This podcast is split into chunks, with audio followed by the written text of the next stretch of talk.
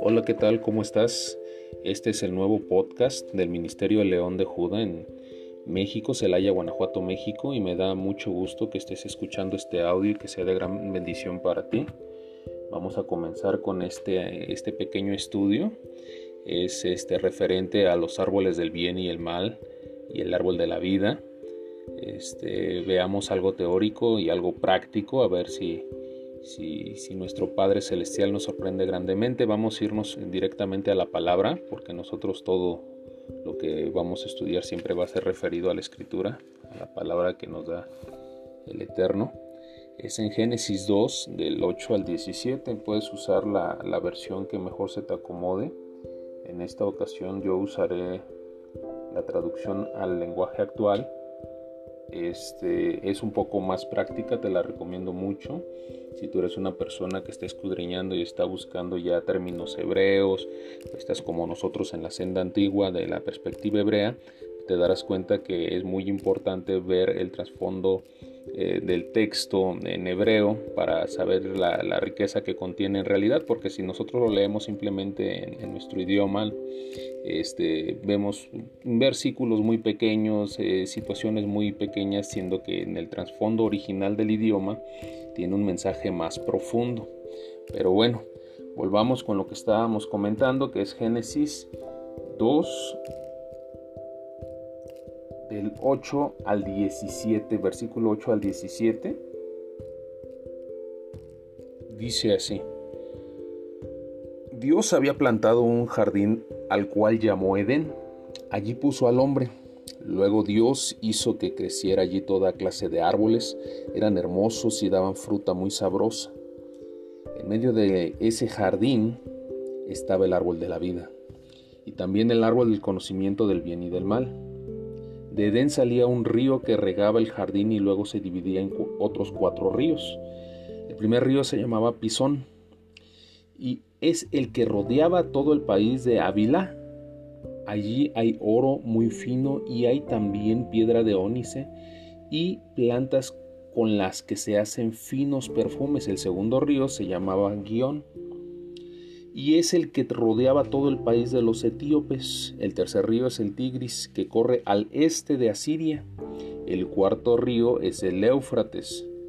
Dios puso al hombre en el jardín del Edén para que lo cultivara y lo cuidara, pero claramente le dijo, puedes comer de todos los árboles que hay en el jardín, pero no no del árbol del conocimiento del bien y del mal, si comes de ese árbol, te juro que morirás, dice la escritura. Hablemos básicamente de esos dos árboles, el árbol de la vida y el árbol del conocimiento del bien y el mal. Bueno, considerando los niveles de interpretación, que son cuatro, y si no los conoces tú que me escuchas, este, puedes googlearlos, son los cuatro niveles de interpretación de la escritura. Este, vamos a ver qué tan profundo podemos estudiar este texto y vamos a ver que literalmente se refiere a dos árboles,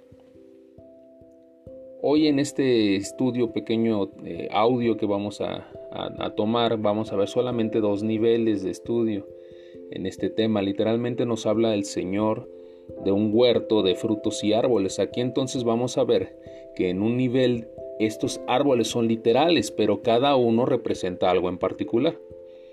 Aquí esto representa una disyuntiva para el hombre, que debe escoger para saber qué escoger, veamos qué es cada árbol. Comencemos por el más importante, el árbol de la vida. Veamos que ese árbol, ¿qué es?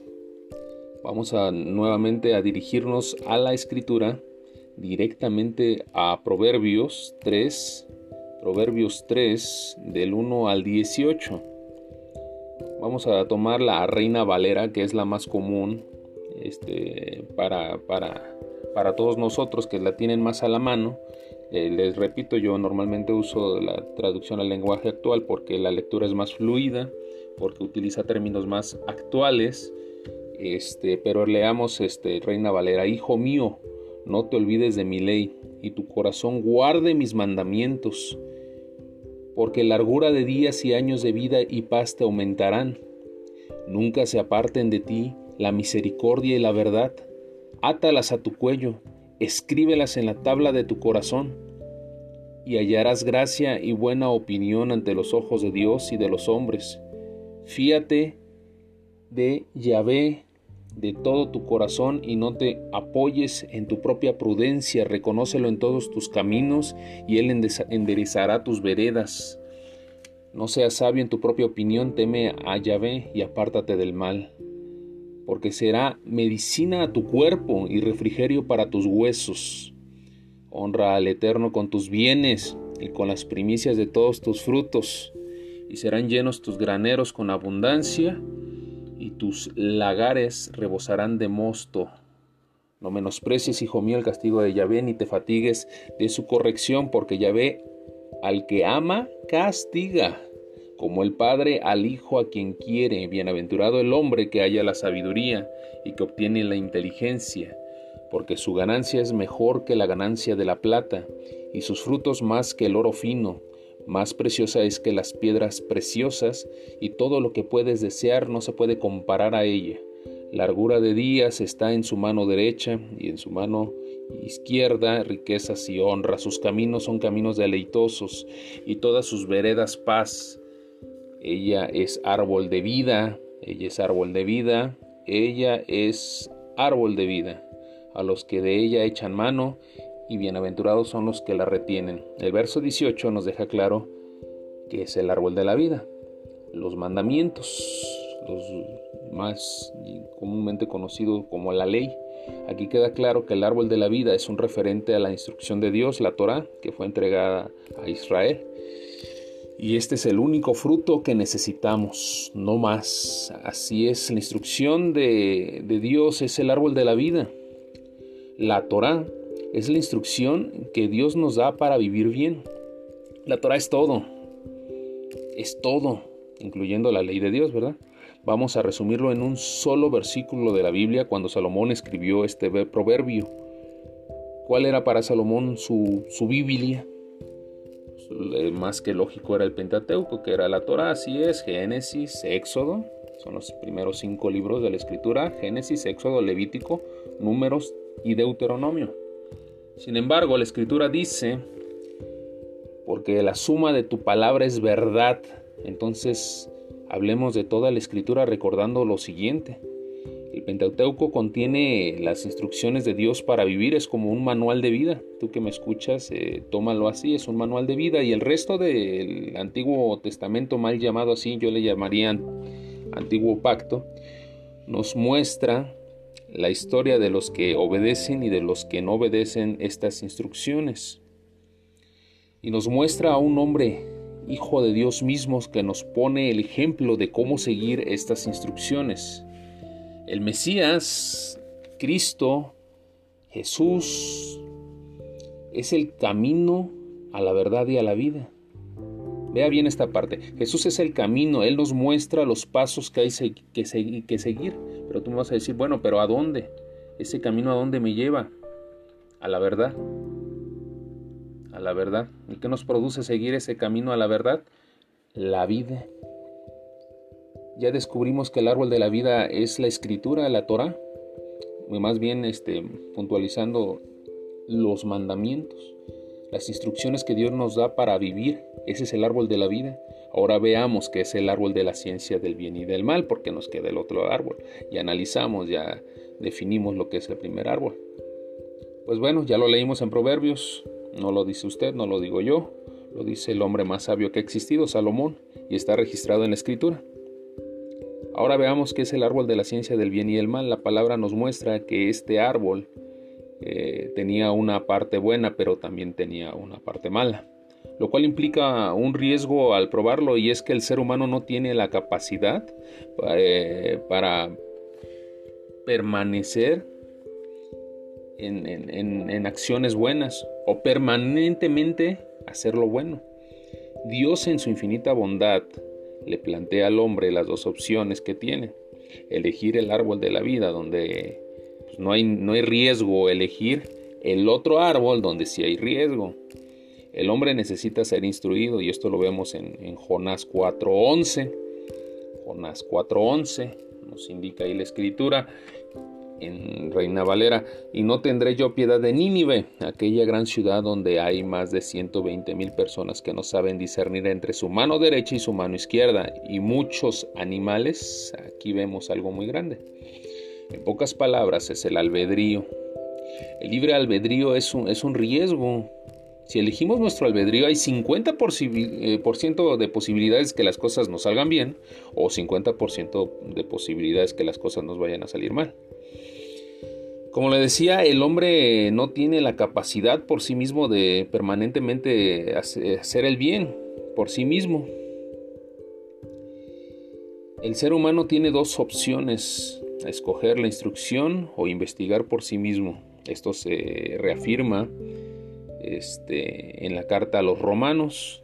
En Romanos, nos vamos a Romanos, en el pacto renovado, Nuevo Testamento como usted lo conoce, en el capítulo 7 del 21 al 25, capítulo 7 del versículo 21 al 25, y dice así en su traducción, así que queriendo yo hacer el bien, hallo esta ley, que el mal está en mí, porque según el hombre interior me deleito en la ley de Dios, pero veo otra ley en mis miembros que se revela contra la ley de mi mente y que me lleva cautivo a la ley del pecado que está en mis miembros. Miserable de mí, ¿quién me librará de este cuerpo de muerte?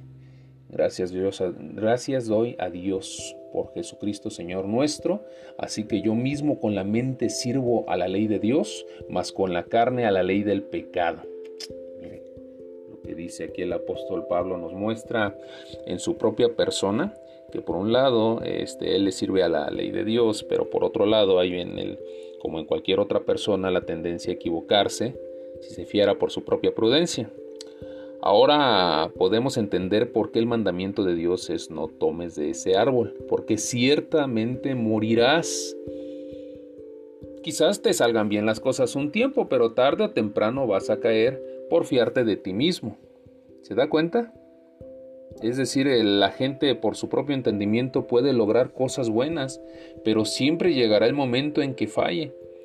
Por eso es mejor comer del árbol de la vida, porque ahí no existe mm, probabilidad de fallar simplemente porque es la sabiduría de Dios. Y escuche, esa no falla. Vas a la segura. No te arriesgas a fallar. Vamos a poner un ejemplo práctico. Este, usted tiene un hijo menor Dígame algo, si usted tuviera un recipiente de agua hirviendo, ¿qué sería mejor para su hijo? ¿Que lo obedeciera usted cuando le dice no metas tu mano en esa agua? ¿O es mejor que se arriesgue él mismo y decida si mete la mano o no? ¿Qué es mejor seguir la instrucción o arriesgarse porque su hijo lo debe de obedecer a usted? ¿Por qué lo debe de obedecer? Porque es su padre y básicamente porque usted conoce más, porque tiene más experiencia, eh, está más adiestrado por la Universidad de la Vida y vamos a, reafirmarlo. Nuevamente nos vamos a la escritura. Josué 1.8. En Josué 1.8 nos dice, nunca se apartará de tu boca este libro de la ley, sino de día y de noche meditarás en él, para que guardes y hagas conforme a todo lo que en él está escrito porque entonces harás prosperar tu camino y todo te saldrá bien. Tengo dos preguntas. Primera, actividades de día de reposo para los que ya guardan el día de reposo, los que no lo están haciendo, los invito, es un deleite, es un gozo no es una carga, es una, satisfacción poder lograr hacerlo. Si tú aún no lo estás haciendo, te invito a hacerlo para que practiques en ese día la sensación de espiritualidad tan grande que, que se siente este, es paso a paso, no, no es una este, obligación de que tengas que hacerlo de un día para otro. Tiene que nacer, dice el profeta, que tienes que tener escrito los mandamientos en tu corazón y, este, y automáticamente tu, tu espíritu te va a pedir este, el cuarto mandamiento. Este, y quiero ser muy enfático en el sentido de que no somos sabatistas, nosotros guardamos los mandamientos hebreos, es un mandamiento de un día hebreo, entonces Shabbat, este, y, retomo el tema, retomo el tema. Dice que las actividades del día de reposo se refiere únicamente a no hacer actividades que generen un ingreso o alquilar, prestar, eh, comprar, eh, etcétera. A, eso se refiere. Shabbat literalmente significa, escúcheme bien, es, sentarse y oír. O sea, siéntate y escucha. Es una manera ahorita en la parte práctica del tema vamos a ver algo de Shabbat. La segunda pregunta, ¿cuál es? Eh, todos estamos sujetos a juicio divino. Aunque alguien ya pagó la multa, pero tenemos que llegar a este, lo dice la escritura, en la misericordia del Mesías, de Cristo, de Jesús, de Yeshua, que es un nombre hebreo real. Este, pero si tú lo sigues conociendo como Jesús, como Cristo, como tu Mesías, en su misericordia, hasta ese momento está nuestra fe, pero ¿qué pasa con las personas Imagínense el, tema que voy a tocar ahorita, fíjense. ¿qué, pasa con las personas de capacidades diferentes? En especial, vamos a decirlo, los discapacitados mentales. Esta pregunta me la hicieron y, me dejó pensando. ¿Qué vimos que dice el versículo de Jonás que estudiamos hace un momento? Vamos a buscarlo, déjeme buscarlo. Y no tendré yo piedad de Nínive, aquella gran ciudad donde hay más de 120 mil personas que no saben discernir entre su mano derecha y su mano izquierda, y muchos animales. ¿Acaso no tendrá misericordia de, de aquellos que no saben discernir Dios? Claro que sí. No conocen entre el bien y el mal. Ese es el nivel espiritual que Dios nos pide. Son como niños. Y de los niños es el reino de, de, de los cielos. Adán y Eva no conocían el bien y el mal y andaban literalmente desnudos. Ellos tienen un nivel espiritual más elevado porque no conocen el mal.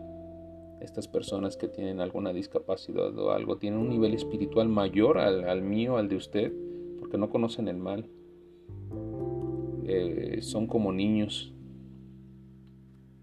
Jesús lo agradeció con gozo al Padre al decir gracias por esconder estas cosas de los sabios y dárselas a los niños. ¿Quiénes son los sabios?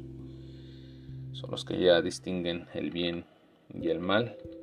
Y espero que con esta pequeña anotación o apéndice al estudio que me desvió un poco, este, le haya sido de gran bendición este estudio, este pequeño podcast que estamos comenzando en el Ministerio León de Judá. Este, los árboles del bien y el mal y el árbol de la vida ya fueron revelados para usted. Yo siembro en su corazón lo que Dios me dicta. No es ninguna casualidad que usted haya escuchado este audio.